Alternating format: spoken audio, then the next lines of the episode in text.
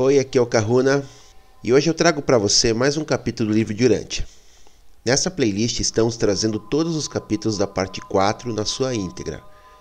Meu objetivo é que você possa fazer suas avaliações e comparações com outras histórias sobre o Cristo na Terra, que possa também ter uma outra versão. Lembrando que é um livro manipulado, assim como a Bíblia, e falo isso pelo fato de ter sido canalizado, não questionando nunca a boa fé dos médiuns canalizadores ou até da fundação que administra e que trouxe esse livro em 1950, mas questionando sempre os seres que trazem a informação, pois é sabido que existe censura e controle no mundo espiritual. Meu objetivo não é transformar você em um religioso ou mesmo em cristão. Meu objetivo é justamente reconectar você com seu tecido de consciência, trazer lembranças e memórias que possam te auxiliar na libertação dos implantes do cristianismo, de de Jeová, entre outros implantes. Sou terapeuta, atendo presencialmente aqui em Curitiba e à distância no mundo inteiro, e desenvolvi um método que, através da apometria, cura estelar, magia, reintegração psicoespiritual, entre outras técnicas associadas à minha ancestralidade e conexões, que me permitem conectar com seu tecido de consciência e com isso removemos implantes, holografias e tudo aquilo que está controlando você possibilitando que você possa assumir o controle dessa e das outras experiências, pois para mim o tempo não existe e esse trabalho é realizado nesse universo que é você. Se quiser saber mais sobre o meu trabalho, me chame no WhatsApp que está disponível na descrição do vídeo. Contribua com o canal, todos os dados estão na descrição do vídeo. Toda ajuda sempre é bem-vinda e eu retribuo colocando você no meu roponopono de prosperidade e gratidão que faço sempre aos domingos.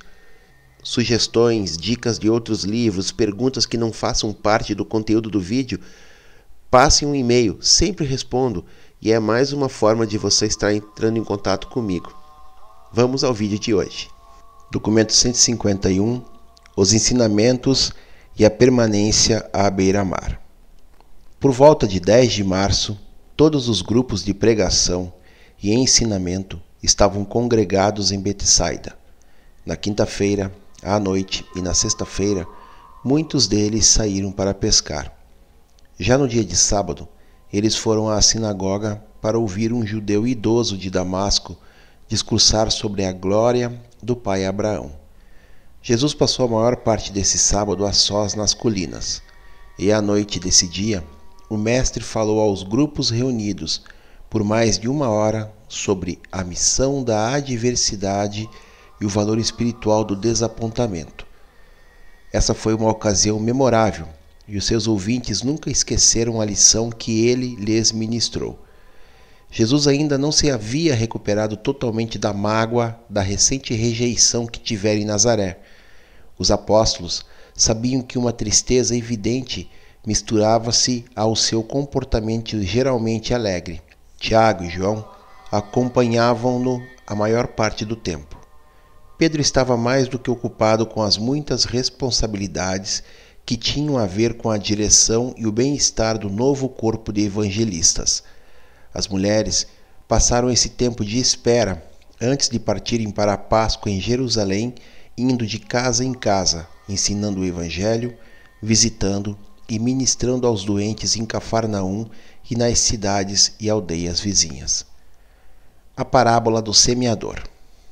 Naquela época, e pela primeira vez, Jesus começara a utilizar o método da parábola para ensinar às multidões que tão frequentemente se ajuntavam em volta dele. Posto que Jesus havia conversado com os apóstolos e com os outros até tarde da noite, nesse domingo pela manhã pouquíssimos do grupo estavam de pé para o desejum. Assim, ele foi para a beira-mar e assentou-se a sós no barco. O velho barco de pesca de André e Pedro, que permanecia sempre à disposição dele. Então Jesus pôde meditar sobre o próximo passo a ser dado na obra de expandir o reino. Todavia, o mestre não ficou só por muito tempo. Logo, o povo de Cafarnaum e das aldeias próximas começaram a chegar, e às dez horas naquela manhã, quase mil pessoas se viram reunidas na praia, perto do barco de Jesus, e clamavam pela atenção dele. Pedro, que agora já estava de pé, chegando ao barco, disse a Jesus: Mestre, devo falar a eles? E Jesus respondeu: Não, Pedro, eu vou contar-lhes uma história. E Jesus então começou a contar a parábola do semeador, uma das primeiras de uma longa série de parábolas com as quais ele ensinou as multidões que o seguiam. Esse barco tinha um assento elevado, no qual ele assentou-se, pois era costume ficar assentado enquanto se ensinava, para falar às pessoas reunidas ao longo da praia. Pedro falou umas poucas palavras e em seguida Jesus disse: Um semeador saiu para semear. E aconteceu que, ao semear, algumas sementes caíram à beira do caminho, onde seriam pisadas ou devoradas pelos pássaros do céu.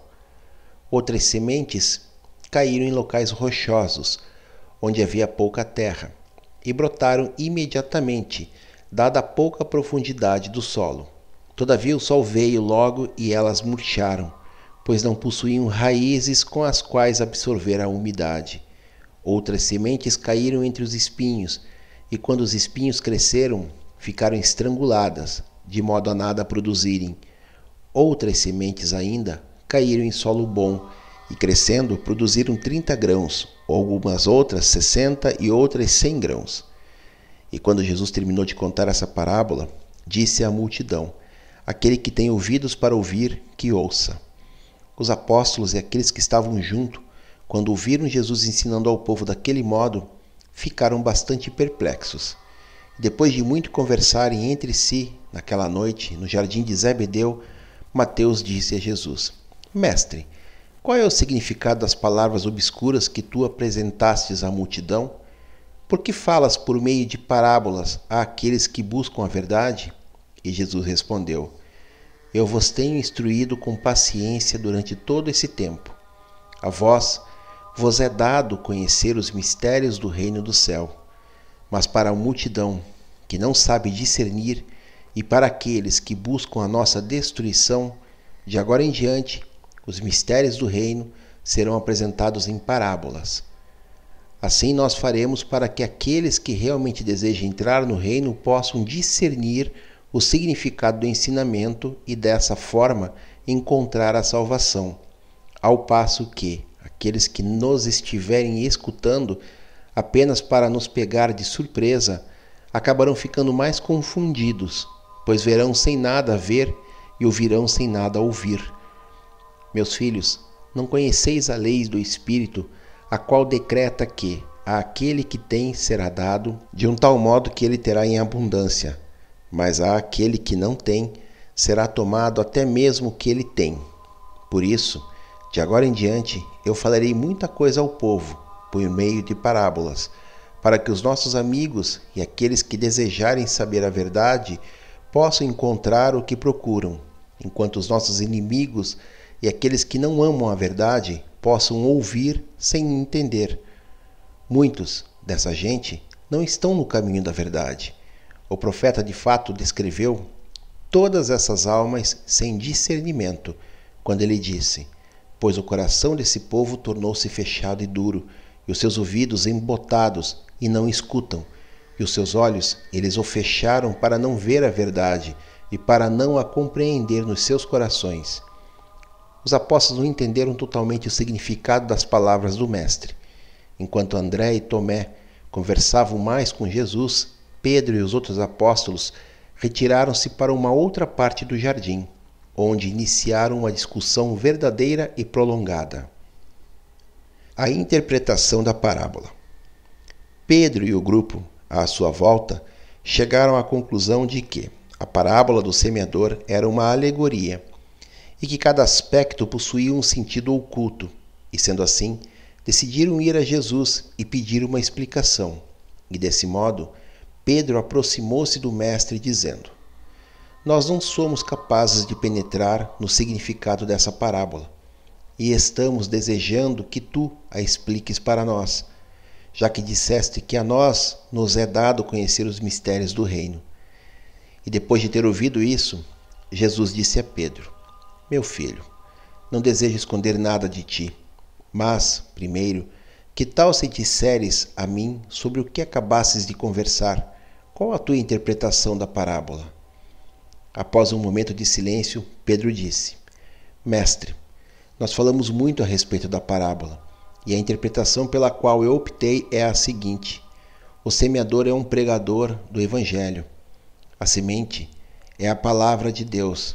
A semente que cai à beira do caminho representa aqueles que não compreendem o ensinamento do Evangelho. Os pássaros, apanhando as sementes que caem no chão endurecido, representam Satã ou o maligno, que rouba aquilo que foi semeado nos corações dos ignorantes. A semente que caiu nos locais rochosos e que brotam muito subitamente representam aquelas pessoas superficiais e irreflexivas que, ao ouvirem as boas novas, recebem a mensagem com júbilo, mas, como a verdade não tem nenhuma raiz real no seu entendimento mais profundo, a sua devoção tem vida curta diante da atribulação e da perseguição. Quando chegam as dificuldades, esses crentes tropeçam e sucumbem quando tentados. A semente que caiu entre os espinhos representa todos aqueles que ouvem a palavra com boa vontade, mas permitem que as preocupações do mundo e a natureza enganadora das riquezas asfixiem o mundo da verdade, de tal modo que as verdades se tornam infrutíferas.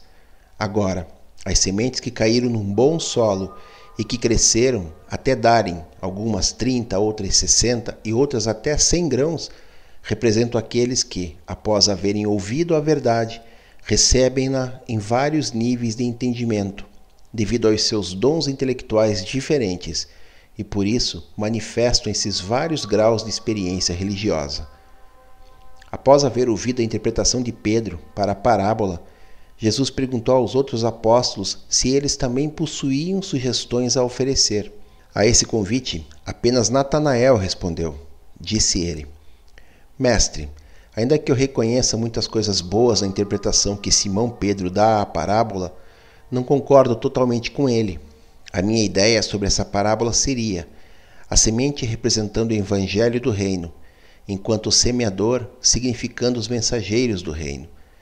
A semente que caiu à margem do caminho, na parte endurecida do solo, representa aqueles que não ouviram senão pouco do evangelho e também aqueles que são indiferentes à mensagem e endurecem os seus corações. Os pássaros do céu, que levam as sementes caídas à beira do caminho, representam os hábitos da nossa vida, a tentação do mal e os desejos da carne. A semente caída na rocha representa aquelas almas emocionais que são rápidas para receber os ensinamentos novos, mas também são igualmente rápidas para desistir da verdade quando enfrento as dificuldades e realidades para viver de acordo com essa verdade. A elas, faltando a percepção espiritual. A semente que caiu entre os espinhos representa os que são atraídos para as verdades do Evangelho. Eles têm a intenção de seguir os ensinamentos, mas são impedidos pelo orgulho da vida, o ciúme, a inveja e as ansiedades da existência humana. A semente que caiu em bom solo e cresceu até dar algumas 30, algumas 60 e outras até 100 grãos, representa os graus de capacidade natural e variável para compreender a verdade e responder aos seus ensinamentos espirituais que têm os homens e as mulheres, pois possuem dons diferentes de iluminação de espírito. Quando Nataniel terminou de falar, os apóstolos e os seus companheiros entraram em uma discussão séria e mesmo em um debate profundo alguns sustentando a correção da interpretação de Pedro, e um número quase igual deles tentava defender a explicação de Natanael para a parábola. Nesse ínterim, Pedro e Natanael haviam se retirado para casa, onde se envolveram em um esforço vigoroso e determinado para convencer e mudar a ideia um ao outro. O mestre permitiu que essa confusão ultrapassasse o limite da sua expressão mais intensa, após o que ele bateu com as palmas das mãos, a fim de chamá-los para perto de si.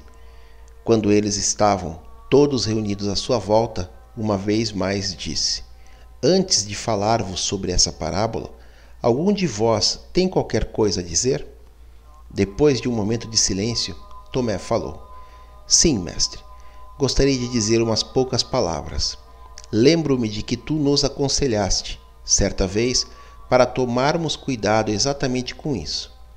Ensinaste-nos que, quando usássemos exemplos nas nossas pregações, deveríamos empregar histórias verdadeiras, não fábulas, e que deveríamos escolher a história que melhor se adequasse como exemplo da verdade central e vital, a qual gostaríamos de ensinar ao povo. E que, havendo usado a história, não deveríamos tentar dar o um emprego espiritual a todos os detalhes menores envolvidos na narrativa da história. Eu sustento que Pedro e Natanael estão ambos errados nas suas tentativas de interpretar essa parábola.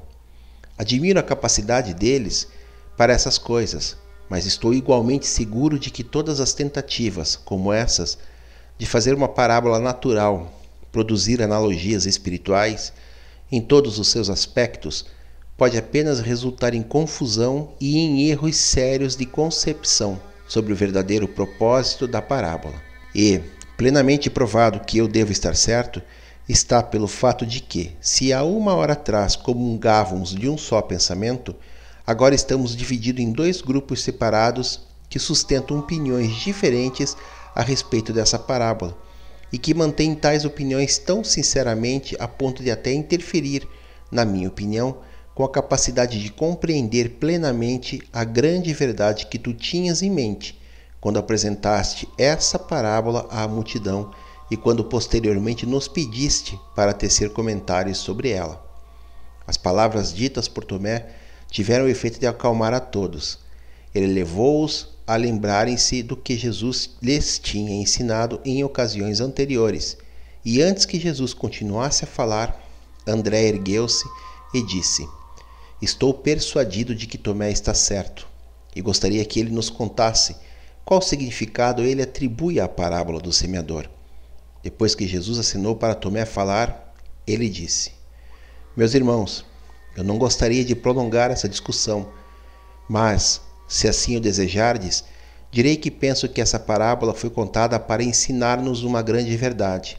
E esta é a de que nossos ensinamentos sobre o Evangelho do Reino não importa quão fiel e eficientemente executemos as nossas missões divinas, serão acompanhados por vários níveis de êxito, e que todas essas diferenças nos resultados são devidas diretamente às condições inerentes às circunstâncias da nossa administração, condições sobre as quais temos pouco ou nenhum controle.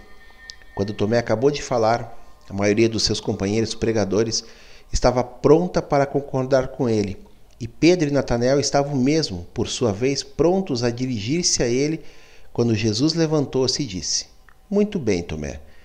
Tu discerniste bem o verdadeiro significado das parábolas. Mas Pedro e Natanael, ambos, fizeram a vós todos um bem igual, pois eles mostraram plenamente o perigo de se tentar fazer uma alegoria das minhas parábolas. Nos vossos próprios corações, Podeis muitas vezes, com proveito, fazer tais voos de conjectura imaginativa, mas vós cometereis um erro sempre que buscardes oferecer conclusões como uma parte do vosso ensinamento público. Agora, uma vez passada a atenção, Pedro e Natanael congratulavam-se um com o outro pelas suas interpretações, e à exceção dos gêmeos Alfeus, Cada um dos apóstolos aventurava-se a fazer uma interpretação da parábola do semeador antes de retirar-se para dormir. Até mesmo Judas Iscariotes ofereceu uma interpretação bastante plausível. Frequentemente, entre si próprios, os doze iriam tentar imaginar as parábolas do Mestre, como haviam feito, por meio de uma alegoria, mas nunca mais eles levariam essas especulações a sério.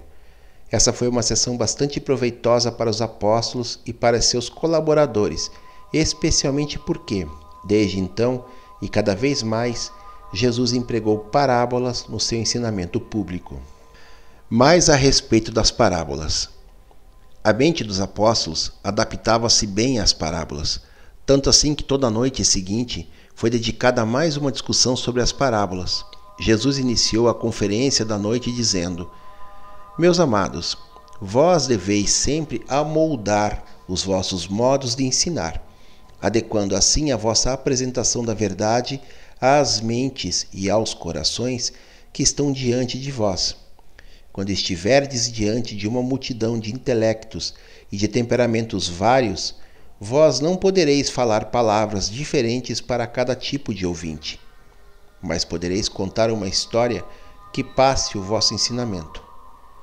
E cada grupo, cada indivíduo mesmo, será capaz de dar a sua própria interpretação à vossa parábola, de acordo com os próprios dons intelectuais e espirituais Deveis deixar a vossa luz brilhar, mas o façais com sabedoria e discrição. Nenhum homem, quando acende uma lâmpada, cobre-a com um vaso ou põe-na debaixo da cama. Ele põe a sua lâmpada sobre um pedestal, onde todos possam ver a luz.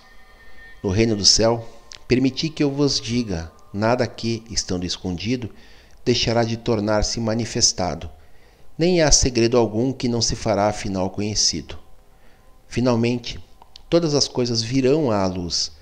Não penseis apenas nas multidões e em como elas ouvem a verdade. Prestai atenção também em vós próprios, em como escutais. Lembrai-vos do que eu vos disse muitas vezes: para aquele que tem, será dado mais, enquanto daquele que não tem, será tomado até mesmo aquilo que ele pensa que tem. A discussão contínua sobre as parábolas e as outras instruções para sua interpretação podem ser resumidas e expressas em forma moderna do modo seguinte: 1. Um, Jesus preveniu contra o uso, fosse de fábulas, fosse de alegorias, para o ensinamento das verdades do Evangelho. Ele recomendava o uso livre de parábolas, especialmente parábolas naturalistas ele enfatizava o valor de utilizar-se das analogias existentes entre o mundo natural e o mundo espiritual como um meio para ensinar-se a verdade. Frequentemente fazia alusão ao natural como sendo a sombra irreal e fugaz das realidades do espírito. 2. Jesus narrou três ou quatro parábolas das Escrituras dos Hebreus, chamando a atenção para o fato de que esse método de ensinar não era totalmente novo. Contudo, tornou-se quase um método novo de ensinar, do modo como ele o empregou, desse momento em diante. 3. Ao ensinar os apóstolos o valor das parábolas, Jesus chamou atenção para os pontos seguintes.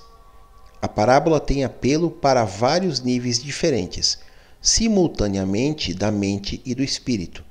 A parábola estimula a imaginação desafia o senso do discernimento e provoca o pensamento crítico. Ela promove a simpatia sem despertar antagonismos. A parábola parte das coisas conhecidas e chega ao discernimento do desconhecido. A parábola utiliza o material e o natural como meio de apresentar o espiritual e o supramaterial. As parábolas favorecem a tomada de decisões morais imparciais a parábola escapa de muitos preconceitos e joga na mente uma nova verdade, de um modo encantador, e a tudo isso ela faz despertando o mínimo de autodefesa e de ressentimento pessoal. Rejeitar a verdade contida na analogia parabólica requer uma ação intelectual consciente que despreza diretamente o vosso próprio julgamento honesto e a vossa decisão equânime. A parábola conduz ao esforço do pensamento por meio do sentido da audição. O ensino, sobre a forma de parábola, capacita aquele que ensina a apresentar verdades novas e até surpreendentes, e ao mesmo tempo evita amplamente qualquer controvérsia e choque externo com a tradição e com a autoridade estabelecida. A parábola também possui a vantagem de estimular a lembrança da verdade ensinada quando as mesmas cenas conhecidas forem encontradas posteriormente. Desse modo, Jesus buscava deixar os seus seguidores inteirados das muitas razões que motivavam a sua prática de usar cada vez mais as parábolas nos seus ensinamentos públicos. Mais para o fim da lição da noite, Jesus fez o seu primeiro comentário sobre a parábola do semeador. Disse que a parábola referia-se a duas coisas. Em primeiro lugar, era um exame da sua própria ministração até aquele momento, e uma previsão do que ele teria diante de si durante o restante da sua vida na terra. E, em um segundo lugar, era também uma alusão ao que os apóstolos e os outros mensageiros do reino poderiam esperar na sua ministração, de geração para geração, com o passar do tempo. Jesus recorreu também ao uso de parábolas como a melhor refutação possível do esforço estudado dos líderes religiosos em Jerusalém para ensinar que todo o seu trabalho era feito com a assistência de demônios e do príncipe dos diabos. O apelo à natureza contradizia esse ensinamento, já que o povo daquele tempo encarava todos os fenômenos naturais como produto da ação direta de seres espirituais e de forças sobrenaturais. Ele também optou por esse método de ensinar porque o capacitava a proclamar verdades vitais àqueles que desejavam conhecer o melhor caminho, ao mesmo tempo permitindo aos seus inimigos menos oportunidade de terem motivo de ofensa e de acusações contra ele. Antes de dispensar o grupo naquela noite, Jesus disse: Agora eu vou contar-lhes o final da parábola do semeador. Eu gostaria de testá-los para saber como receberão isso. O reino do céu é também como um homem que joga boa semente na terra. Enquanto ele dormiu à noite, e foi cuidar dos seus afazeres do dia, a semente brotou e cresceu. E embora ele não soubesse como aquilo aconteceu, a planta veio a frutificar. Primeiro surgiu a folha, depois a espiga, e então surgiu o grão inteiro na espiga. E finalmente, quando o grão estava amadurecido, ele passou a foice e a colheita terminou. Aquele que tem ouvidos para ouvir, que ouça. Os apóstolos repassaram essa parte muitas vezes nas suas mentes, mas o mestre nunca mais fez outra menção ao trecho adicional da parábola do semeador. Mais parábolas à beira-mar.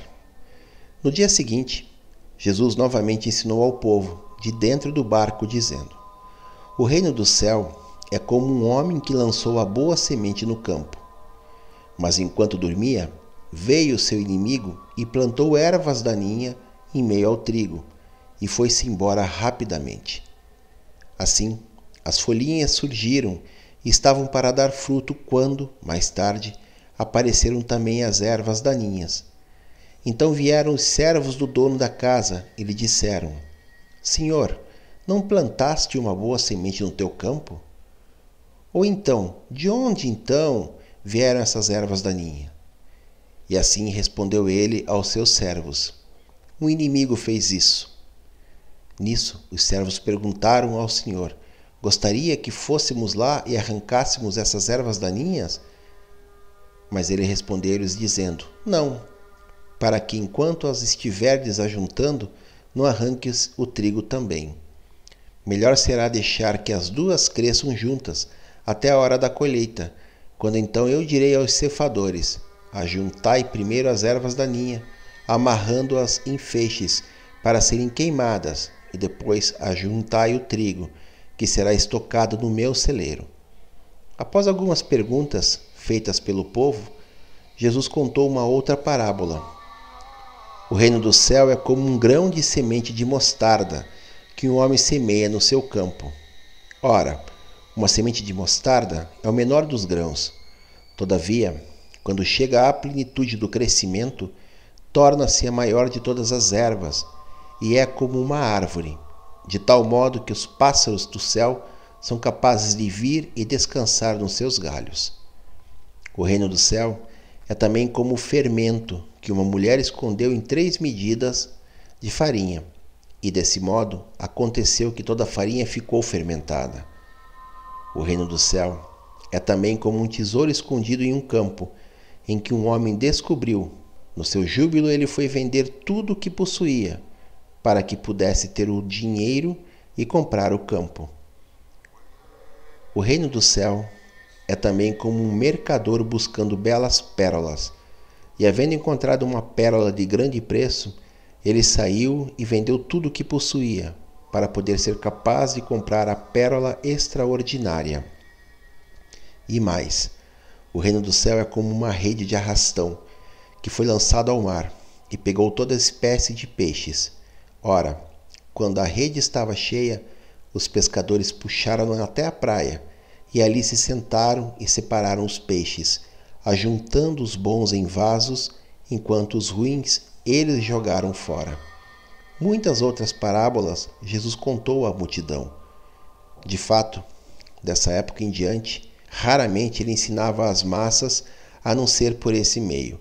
Depois de falar a uma audiência pública por meio de parábolas durante as instruções da noite, ele gostava de expor mais plenamente e explicitamente os seus ensinamentos aos apóstolos e aos evangelistas. A visita a Queresa. A multidão continuou a crescer durante a semana. No sábado, Jesus apressou-se a sair para as colinas, mas quando chegou o domingo de manhã, as multidões retornaram. Jesus falou a elas na primeira parte da tarde, depois da pregação de Pedro, e quando acabou, disse aos seus apóstolos: Estou cansado das multidões. Atravessemos o lago para que possamos descansar do outro lado por um dia. No meio da travessia do lago, eles depararam-se com uma daquelas tempestades de ventos súbitas e violentas que são características do mar da Galileia, especialmente naquela estação do ano. Essa massa de água está a mais de 200 metros abaixo do nível dos oceanos e é cercada por margens altas, especialmente a oeste. Há gargantas escarpadas que vão do lago às montanhas, e quando o ar aquecido forma uma bolsa sobre o lago, durante o dia há uma tendência, depois do pôr do sol, de que o ar resfriado das gargantas corra sobre o lago. Esses golpes de vento vêm rapidamente e algumas vezes vão embora subitamente também. Era exatamente uma dessas ventanias noturnas que surpreendeu o barco que levava Jesus ao outro lado, nessa noite de domingo. Três outros barcos, levando alguns dos evangelistas mais jovens, estavam atrás na mesma trilha.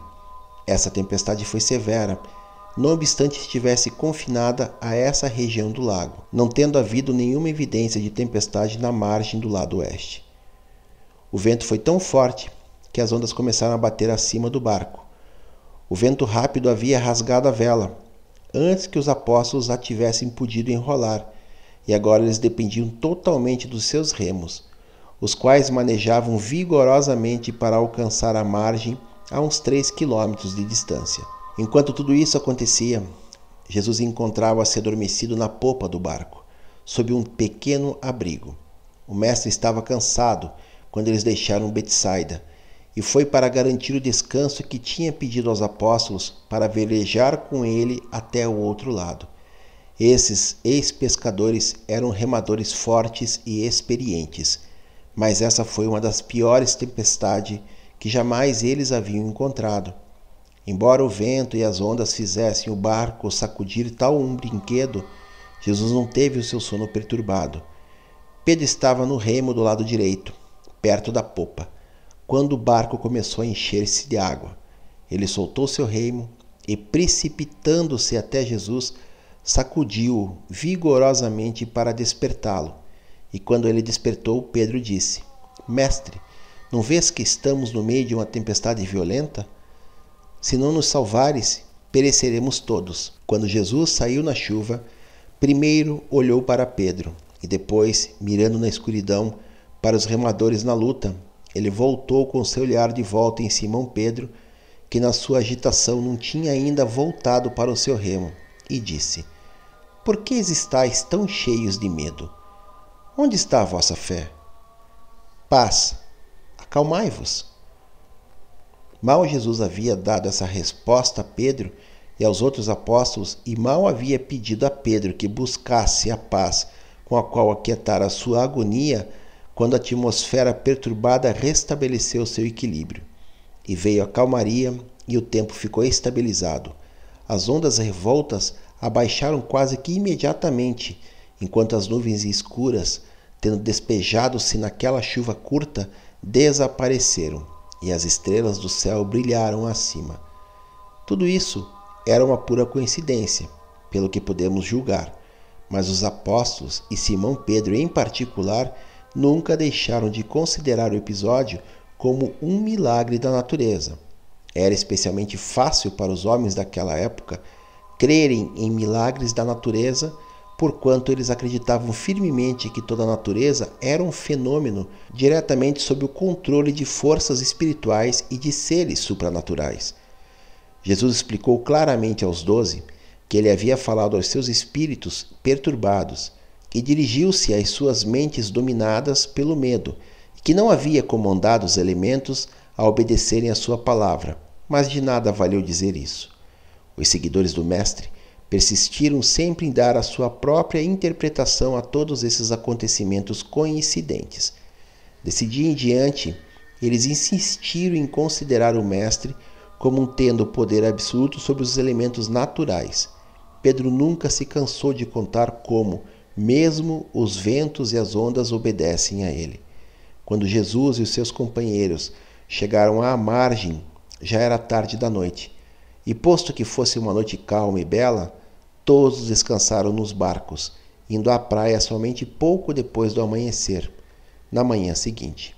Quando estavam todos reunidos, cerca de 40 pessoas ao todo, Jesus disse: Permaneçamos lá, nas colinas, por uns dias, enquanto ponderamos sobre os problemas do reino do Pai. O lunático de Quereza. A maior parte das margens vizinhas do lago leste do lago dava acesso às colinas por meio de rampas suaves, mas nesse ponto do desembarque, em particular, havia um declive íngreme. A margem, em alguns lugares, caía de modo brusco até o lago, apontando para o lado da colina próxima. Jesus disse: Vamos até aquela colina para tomarmos o desejum, descansarmos e conversarmos bem abrigados. Todo esse lado da colina era repleto de cavernas que haviam sido lavradas na rocha. Muitos desses nichos eram antigos sepulcros. Na metade da subida da colina, em um local relativamente nivelado, localizava-se o cemitério da pequena aldeia de Quereza. Quando Jesus e os seus seguidores passaram perto desse local de sepulturas, um lunático que vivia em uma caverna desse lado da colina correu até eles. Esse homem demente era bem conhecido nessas paragens tendo uma vez sido aprisionado com algemas e correntes e confinado a uma das grotas.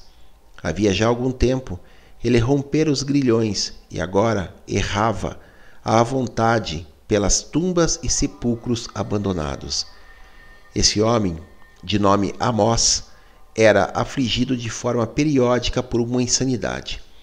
Havia longos períodos em que ele vestia algumas roupas e comportava-se bastante bem entre os companheiros Durante um desses intervalos de lucidez, ele havia ido a Betsaida, onde pôde ouvir a pregação de Jesus e dos apóstolos, e naquele momento tornou-se meio crente do evangelho do reino.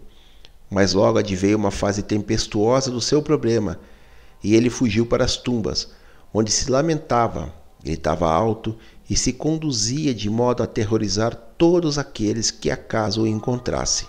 Ao reconhecer Jesus, Amós caiu aos seus pés e exclamou: Eu te conheço, Jesus, mas estou possuído por muitos diabos e suplico-te que não me atormentes. Esse homem realmente acreditava que a sua aflição mental periódica era devido ao fato de que, nesses momentos, os espíritos maus ou impuros entravam nele e dominavam sua mente e seu corpo. Os seus problemas eram mais emocionais. O seu cérebro não estava gravemente doente. Jesus, vendo abaixo de si o homem humilhando-se como um animal aos seus pés, tomou-o pela mão, levantou-o e disse a ele: Amós, tu não estás possuído por nenhum demônio. Tu já ouviste a boa nova de que tu és um filho de Deus. Eu ordeno que saias desse transe. E, quando Amós ouviu Jesus dizendo essas palavras, ocorreu uma tal transformação no seu intelecto que ele imediatamente voltou a ter a mente sadia e o controle normal das suas emoções. Nesse momento, uma multidão considerável de uma aldeia próxima estava reunida, e essa gente, acrescida dos pastores de porcos das terras de cima, ficou atônita de ver o lunático assentado com Jesus e os seus seguidores na posse de uma mente sã e conversando livremente com eles. Enquanto os pastores correram à aldeia para contar as novidades do lunático domado, os cães atacaram uma pequena vara de cerca de 30 porcos, levando a maioria deles a um precipício, caindo no mar. E foi essa ocorrência acidental, ligada à presença de Jesus e à suposta cura miraculosa do lunático, que deu origem à lenda de que Jesus tinha curado Amós, retirando dele uma legião de demônios, fazendo com que esses demônios entrassem na vara de suínos levando-os em seguida a precipitarem-se para a destruição no mar abaixo. Antes de terminar o dia, esse episódio havia tornado-se público entre os criadores de porcos e toda a aldeia acreditou nele. Com certeza, Amós acreditou nessa história, pois viu os porcos pulando do cimo da colina pouco depois de a sua mente perturbada ficar calma, e sempre acreditou que eles levaram consigo os maus espíritos os quais, durante tanto tempo, o haviam atormentado e afligido. E isso tinha muito a ver com a confirmação da sua cura. É igualmente verdade que todos os apóstolos de Jesus, exceto Tomé, acreditaram que o episódio dos porcos estava diretamente ligado à cura de Amós. Jesus não teve o descanso que buscava. Durante a maior parte daquele dia, foi atropelado por aqueles que vieram estimulados pela notícia de que Amós havia sido curado e atraídos pela história de que os demônios haviam saído do lunático indo para dentro da vara de porcos. E assim, depois de só uma noite de descanso, cedo na manhã de terça-feira, Jesus e os seus amigos foram acordados por uma delegação de gentios, criadores de porcos, que se aproximara para pedir que Jesus fosse embora dali. O porta-voz deles disse a Pedro e a André: Pescadores da Galiléia, Ide para longe de nós, e levai o vosso profeta convosco. Nós sabemos que ele é um homem santo, mas os deuses da nossa terra não o conhecem, e nós ficamos ameaçados de perder muitos porcos. O medo de vós desceu sobre nós, de modo que oramos para ires daqui. E quando os ouviu, Jesus disse a André: Retornemos à nossa casa. Quando eles estavam para partir, Amós implorou a Jesus que permitisse que ele fosse junto. O mestre não o permitiu, contudo. Disse Jesus a Amós: Não esqueças de que és um filho de Deus. Volta para o teu próprio povo e mostra a eles as grandes coisas que Deus fez por ti. E Amós foi a todos os lugares para tornar público que Jesus havia expulsado da sua perturbada alma uma legião de demônios, e que esses espíritos maus tinham entrado em uma vara de porcos, levando-os à destruição imediata. E ele não parou, enquanto não foi a todas as cidades da Decápolis, declarando as grandes coisas que Jesus tinha feito por ele. É isso, pessoal. Mais um capítulo. Façam suas reflexões, se inscrevam no canal, indiquem amigos, deixem seus comentários. Mahalo no Iloa.